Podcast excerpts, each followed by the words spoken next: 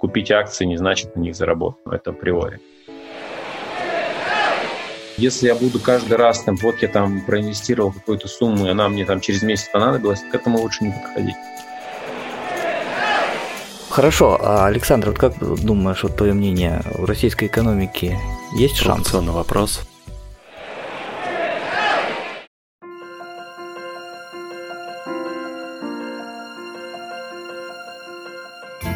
Друзья, привет! С вами подкаст проекта бесконечности, и мы сегодня будем говорить про инвестиции. Тема нашего выпуска – мышление инвестора. Вы, наверное, давно уже заждали, и вот мы все-таки решили вернуться в эту тему и поговорить сегодня. У нас в гостях Александр Анушкевич из компании Shares Pro, владелец компании. Александр, приветствую. Да, приветствую. Спасибо, что пригласили. Со мной также ведущий Гриша. Гриша, привет. Да, всех приветствую.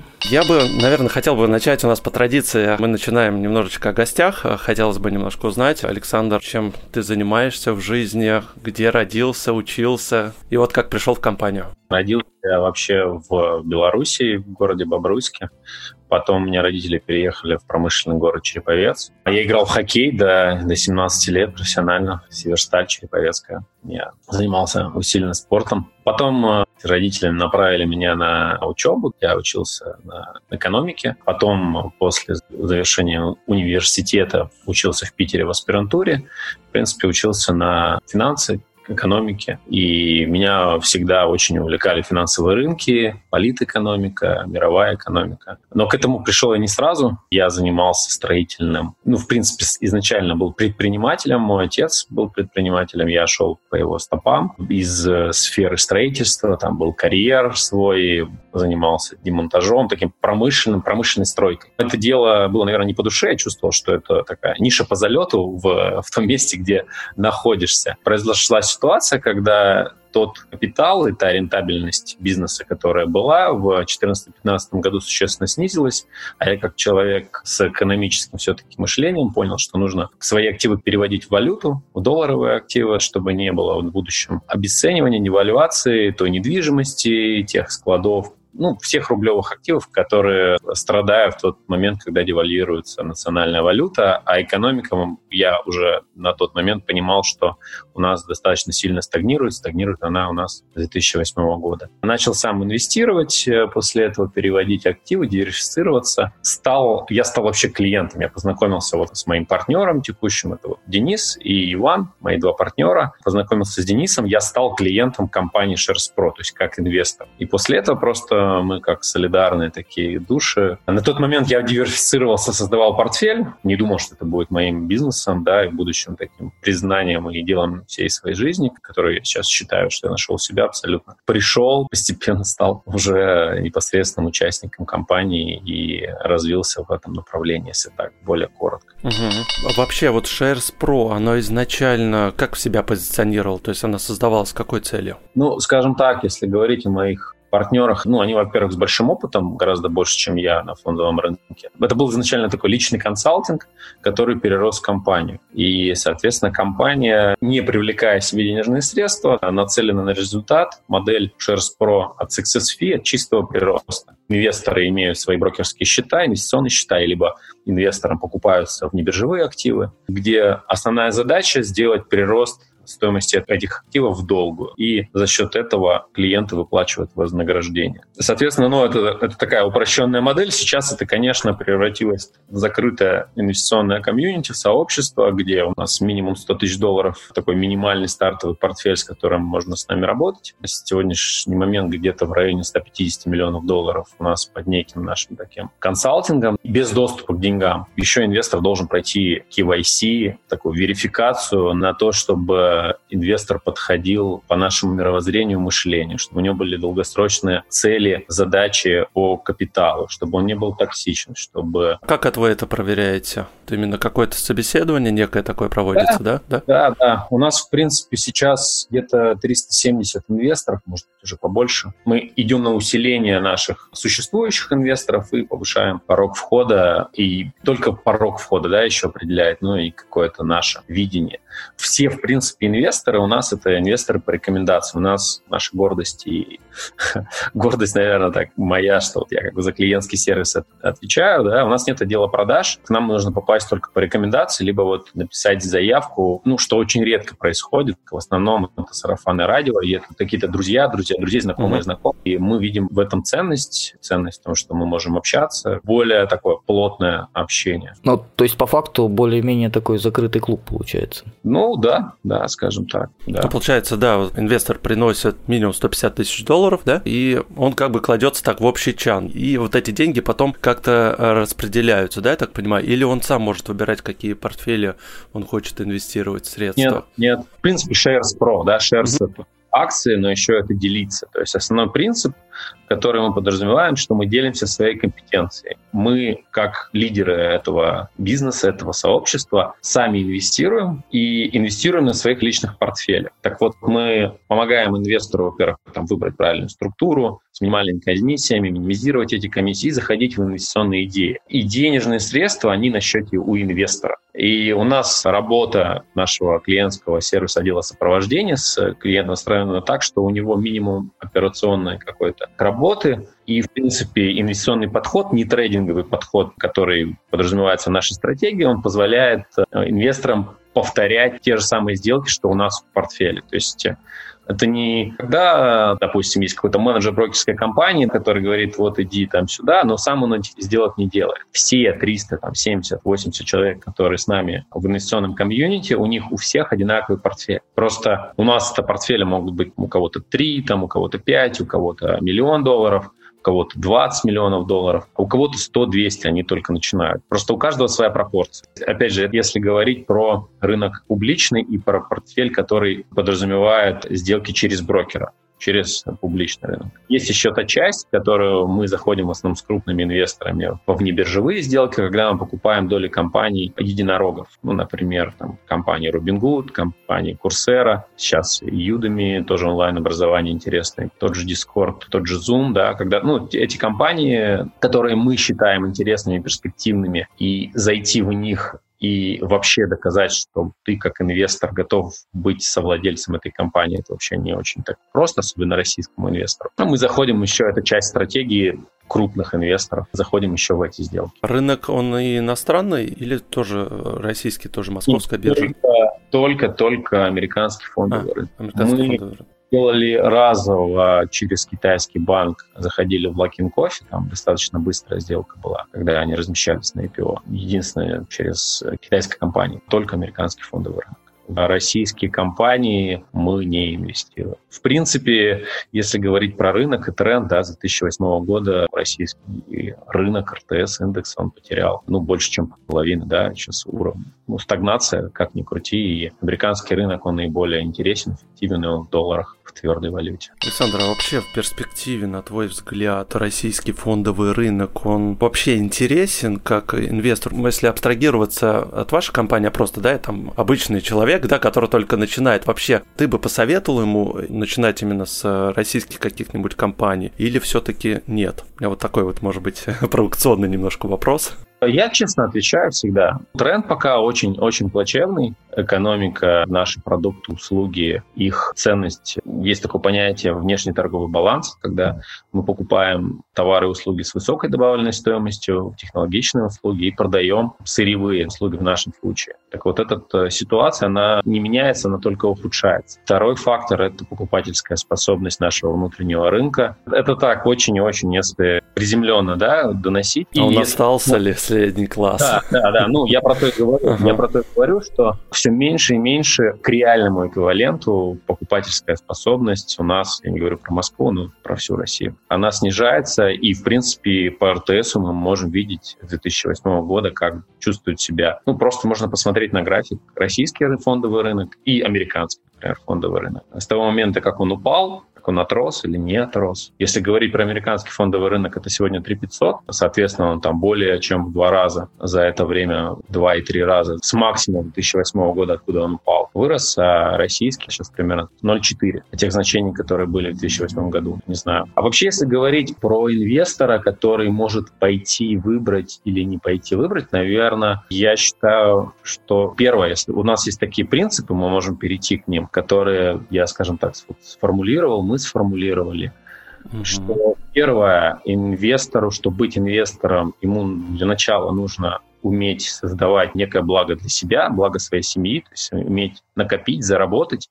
Эта сумма должна быть существенной, чтобы ее терять. Эта сумма должна быть существенной, чтобы вообще уделять время на инвестирование. Когда обращается человек, говорит, я хочу тысячу долларов проинвестировать, типа, что мне сделать? Либо в это надо как-то самому разобраться, разобраться на тысячу долларов, ну какой имеет смысл, пассивность инвестиции, она теряется. А тот человек, у которого есть капитал, он пойдет к команде, он пойдет профессионалам, которые ему скажут про российский рынок, про американский рынок, которые в идеале будут замотивированы на его долгосрочный прирост его портфеля. То есть все равно человеку, нормальному инвестору, ему нужно, если он некомпетентен, да, а в любом случае, даже если ты компетентный инвестор, у тебя должна быть некая команда. Иначе количество компаний, совокупность инвестиционных идей, нужна какая-то среда. И пускай это будет не то сообщество, которое как у нас, но все равно любому инвестору нужна некая команда. Family офису нужен кто-то, какие-то партнеры, какой-то управляющий там, family офиса, например. Или же, если это частный инвестор, это брокеры и там инфобизнес, который работает на брокерах, может говорить, эй, ребята, у вас есть 5000 долларов, давайте, идите сюда.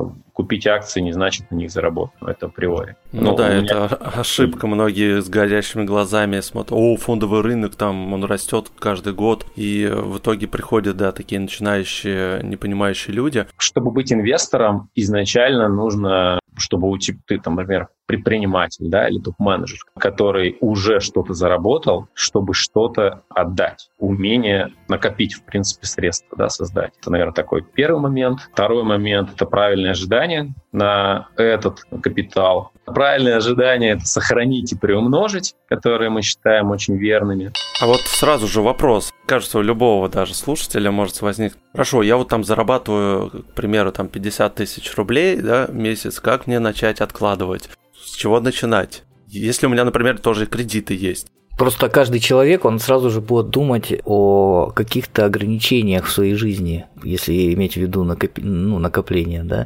То есть это ж нужно отнимать от своего бюджета какую-то часть, правильно? Да, у меня есть мысль по этому поводу. Смотрите, если мы говорим про инвестора, инвестор тот, кто отдает. Инвестор отдает, у него есть некий вижен, он видит, что это тренд, его команда видит, что это тренд, да, и он инвестирует он должен сначала что-то иметь, чтобы что-то отдавать. Смотрите, опять же, российского менталитет взять, американский, да, в Америке очень, вот делая прямые сделки, мы понимаем, что очень важно там на Западе портфолио инвестиционное. И в Америке очень престижно, если я проинвестировал в какой-то стартап, который стал потом единорогом, стал, вышел на IPO, и это мое портфолио. И я зашел там в Robinhood, я зашел в Курсеру, я зашел там еще куда-то, да. И это само по себе круто для американца как социальный статус. И он поддержал проект, который был, ну, дизраптовый, Zoom, например, да, тот же самый. Чтобы что-то поддержать, надо что-то иметь. Нужно иметь какую-то компетенцию. Все-таки, если мы говорим, когда инвестор, он инвестор, надо понимать, да, что это есть стадия становления. И, конечно, если человек, получающий 50 тысяч долларов, хочет стать инвестором, ему нужно поработать над своими личными финансами, поработать над тем, чтобы его жизнедеятельность, подразумевающая расходы и доходы должна давать ему остаток. Остаток должен приводить его капитал к накоплению, он должен как-то дальше двигаться и что-то отдавать, чтобы инвестировать куда-то. В любом случае, если он не подразумевает под собой положительное сальдо своей жизнедеятельности, имея кредиты и iPhone на последние деньги брать и еще что-то, да, то, конечно, сложно быть инвестором, иметь правильные ожидания и иметь доход от инвестиций. Ну, здесь сразу же совет, если у тебя есть кредиты, первым делом ты не инвестируй, ты сначала погаси все свои кредиты, а потом уже иди инвестируй. То есть, наверное, такое правило, да? Да. Первое правило – работать с личными финансами. Если я не готов с этими деньгами на год, вот у меня есть сейчас сумма, через год посмотрим хотя бы, подведем какие-то результаты. Если я буду каждый раз, там, вот я там проинвестировал какую-то сумму, и она мне там через месяц понадобилась, к этому лучше не подходить. Иначе будут очень много неправильных действий, каких-то лишних затрат, переживаний эмоционального фона в этом случае возьмем просто среднестатистического человека, да, который живет от зарплаты. Сейчас, ну, пытаюсь немножко приземлиться, да, у меня нету там 100 тысяч долларов, к примеру. Я просто, ну, обычный работяга. То вот у меня есть зарплата, то сразу же, вот ты получил ее, надо вот хотя бы 10% отложить. Хотя бы, да, 10-20. Да, да, ну, минимум, там, 10-20%. А потом ты уже расплачиваешь своими счетами. Да, да, да. Заплатить правила, заплати себе первым. Так, хорошо. Долгосрочные цели по капиталу, только твердая валюта. Это актуальный момент. Если мы жили в Америке, мы бы об этом не парились. А в наших реалиях все-таки мы имеем 98 год текущий, где доллар был 1 к 6, сегодня он там 1 к 78, да, 76. Только твердая валюта, и, в принципе, для, наверное, если подойти к обывателю и приземлить, это еще такой способ защитить от э, самого себя свои денежные средства. Когда они у меня в долларах, под подушкой или на банковском счете, где я могу их покупать, они у меня не в таком прямом доступе самого от себя. Следующий принцип я бы назвал это если инвестор пришел с каким-то капиталом, если у него, в принципе, сформированы долгосрочные цели, то ему нужно найти структуру, надежную структуру с минимальными структурными рисками для хранения. Вот это должен быть какой-то брокер, да, надежный.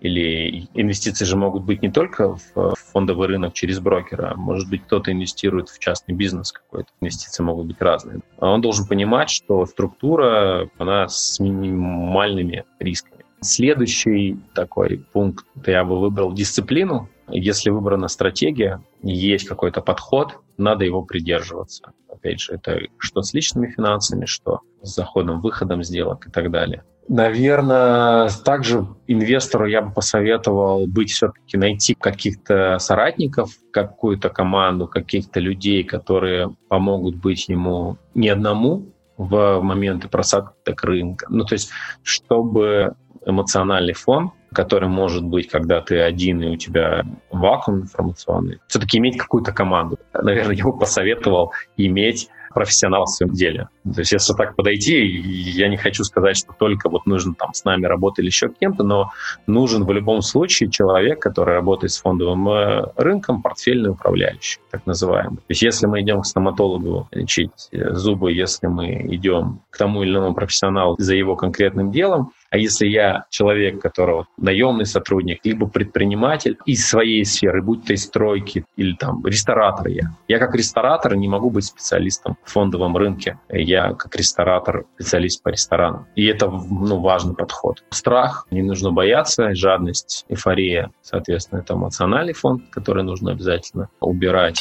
Насчет криптовалюты, вот насколько вы вообще верите в этот инструмент? Следите ли вы за ним? Ну, вообще и ваши вот тоже инвесторы инвесторы задают ли вам вопросы вот насчет криптовалюты и вот что с ней будет, стоит ли вас с ней, с ней работать? Покупка криптовалюты через те инструменты, которые сегодня есть, имеет структурный риск. Первое. Сразу же называется бан для нас. Ну, узкий контролируемый э, рынок, непонятный, какой там продукт там для нас непонятен вообще этот рынок и что оттуда можно... Ну, мы видим его сегодня, наверное, больше для транзакций. Ценности продукта сегодня в этой технологии мы не видим, поэтому туда не инвестируем. Но ну, плюс еще что... непонятно, что будет э, на российском законодательстве, связанном с криптовалютой. В Америке тоже непонятно пока да, еще. Все-таки это такой достаточно теневой сегмент. Да, ведь она и создавалась, видимо, для того, чтобы э, минимально ее могли в идеале вообще не могли контролировать. Понятно, высокая волатильность – это высокие риски, да. Да. Плюс ликвидность. Даже мы со своими 150 миллионов, мы должны выбирать те инструменты, те компании, которые имеют ликвидность. Можно же так зайти. Понимаете, у нас принятие решения не на 100 тысяч долларов, у нас принятие решения на больший объем денег. Нужно так зайти, чтобы потом кого-то выходить было, можно было. То есть в этом плане американский рынок 52-53% мирового рынка – как самый большой ликвидный рынок идеально для нас, когда мы можем в момент... Ну, понятно, то есть, то есть вы максимально хотите минимизировать риски какие-то? Безусловно, это хранить, приумножить, да. Какой можно, вот, э, может быть, на ваш взгляд, именно, ну, может быть, на твой личный, да, либо там от компании Shares Pro, а вот какой есть тренд в этом году, может быть, кто очень хорошо рос? То есть не именно лидеры падения, а именно вот лидеры роста. Ну, тот же Zoom, да, понятно, что он на фоне пандемии очень здорово вырос. Может быть, еще какие-то можешь перечислить? В принципе, пандемия и то, что произошло, выгодоприобретателями этому всему стали технологические гиганты. Все IT, digital компании онлайн. Их стоимость существенно выросла. Этот год, который подтолкнул ускорению технологических перемен, революции, потребительских привычек. Конференции мы онлайн делаем, да, в игры мы больше играем, игровой сектор, да, себя хорошо проявлял. Это такой ключевой, наверное, тренд. Все, что мы можем делать онлайн, все, что мы можем делать там с э, онлайн-доставкой. говорят, здорово выросла. Та же самая. Такой год, год ускорения будущих, скажем так, привычек да, потребительских. И у меня лично такое мнение, что это ковид, я бы предположил, что это, в общем-то, инструмент на это и направленный. Это инструмент, который позволил американским компаниям, которые фактически обслуживают весь мир, да, это Apple, там, Amazon, ну, технологические гиганты, да, или те компании, которые интересны, скажем так, из этого сектора, но их очень большое количество, позволило им себя очень хорошо почувствовать по отношению ко всем производственным офлайн, так назовем, компаниям. А, вот исходя из всего этого, как вот ты к теории заговора отнесешься? Мы на самом деле э, не думаем там прям теориями заговора. Все, все гораздо более банально, на наш взгляд. Все в рынке, все в деньгах и в интересах денег тех компаний, людей, которые могут влиять на это, которые имеют ресурсы на это и делают те или иные вещи, Ну, у меня, наверное, последний вопрос. В этом году очень много инвесторов в России именно вот пришло,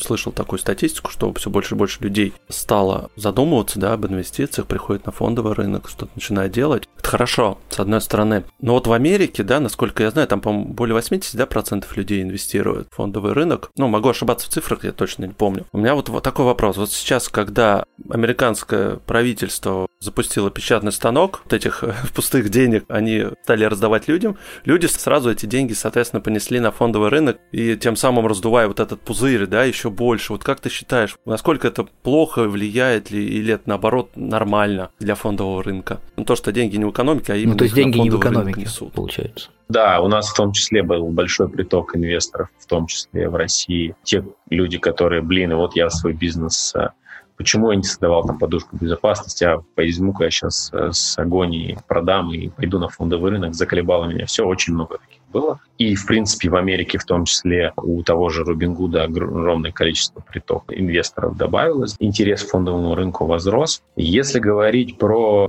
ФРС, и э, стимулирование, то есть они не обеспеченный займ. Я считаю, что для фондового рынка, наоборот, это плюс. Ну как? То есть смотрите, если мы говорим про Америку, я бы не сказал, что все понесли на фондовый рынок. С экономикой потребления в Америке все нормально. У них система сложена так, что они заказывали иные продукты и услуги, получая эти деньги. Не думаю, что они прям так сильно все полетели на фондовый рынок. Второй момент. Если мы говорим про девальвацию валюты, то она происходит от относительно чего? Да? Относительно товаров и услуг. Товары и услуги, востребованные, опять же, там, тех или иных секторов, которые были востребованы тот же, например, период в этом году, это, опять же, там, игровая индустрия, онлайн-доставка, ну и так далее, да, не будем перечислять, понятно, какой сектор. Произошло перераспределение просто ресурсов в эту сторону, и если говорить про девальвацию, ну, обесценивание доллара, оно происходит относительно товаров и услуг, соответственно, стоимости этих же компаний на фондовом рынке. То есть, если мы говорим про фондовый рынок, да, он, он как бы растет в том числе от обесценивания да, валюты, от стимулов. Если мы посмотрим график там, стимулирования там, за последние там, десятки лет и политики стимулирования, то и фондовый рынок возьмем, очень, очень все как бы сходится. И этот тренд, тот, кто не в фондовом рынке, а условно в валюте, просто в кэше, он теряет, потому что рынок-то растет за счет девальвации валюты, а валюта девальвирует. Вместо так. Я не говорю про рубль даже, я говорю про доллар в данном случае. Мы понимаем, если у нас становится больше денег, куда они относительно чего обесцениваются? Относительно товаров и услуг компаний, которые предоставляют эти услуги. Поэтому быть в фондовом рынке это наоборот максимально успешно держать свои активы. Другой вопрос, какие будут это компании. А то, что рынок перегрет и он имеет потенциал коррекции, да, действительно так, но вот зачастую, когда мы ждем коррекции, она не происходит. И рынок, тем не менее, американский растет и растет, несмотря на то, что пандемия, вроде как и выборы, и неопределенность. В с этим вопрос, наверное, последний заключительный. Будет ли еще большой мировой кризис финансовый в ближайшее время? Да, и ну, когда конечно, ну, будет, идет ли к этому, вот, на твой взгляд? Не знаю, сложно сказать. Кризисы, они случаются постоянно. Пандемия разве не кризис? Падение рынка на 35%. Ну да, но имеется в виду именно разве не кризис? то падение, когда было в 2008 году, то есть вот это десятилетний период. Ну, ковид, ковид же называют еще как это термин черный лебедь, по-моему, да? Ну да, да, ну его сейчас Да, да. Мы, мы живем в состоянии кризиса. Я бы не стал бы вот сейчас вот эти границы, когда кризис и не кризис, они очень как-то смык, особенно в нашем государстве, мне кажется. Уже после мы из него не выходили. Если мы говорим про инвестиции, да, и инвестиционные стратегии, если мы выбираем правильные тренды, то для нас э, как кризис как таковой чуть-чуть снизится актив относительно рыночного движения, отожмется и дальше вырастет. Хорошо, а Александр, вот как думаешь, вот твое мнение, в российской экономике есть шанс? вопрос. В перспективе, да, вообще. В перспективе, конечно, да. Ну, я имею в виду, как Вообще, длина, ну, вообще, вот, наверное. 10, да, да, да. Или мы будем так Вообще, жить. да, в принципе. Сейчас тренд, он хотелось бы верить. Хотелось бы верить. В России очень круто, что многие технологии достаточно быстро внедряются. В России очень хорошо с демографией, в отличие от Европы, которая стагнирует на этом фоне российские люди, российские проекты, российские там, стартапы, умы, они там находят себя.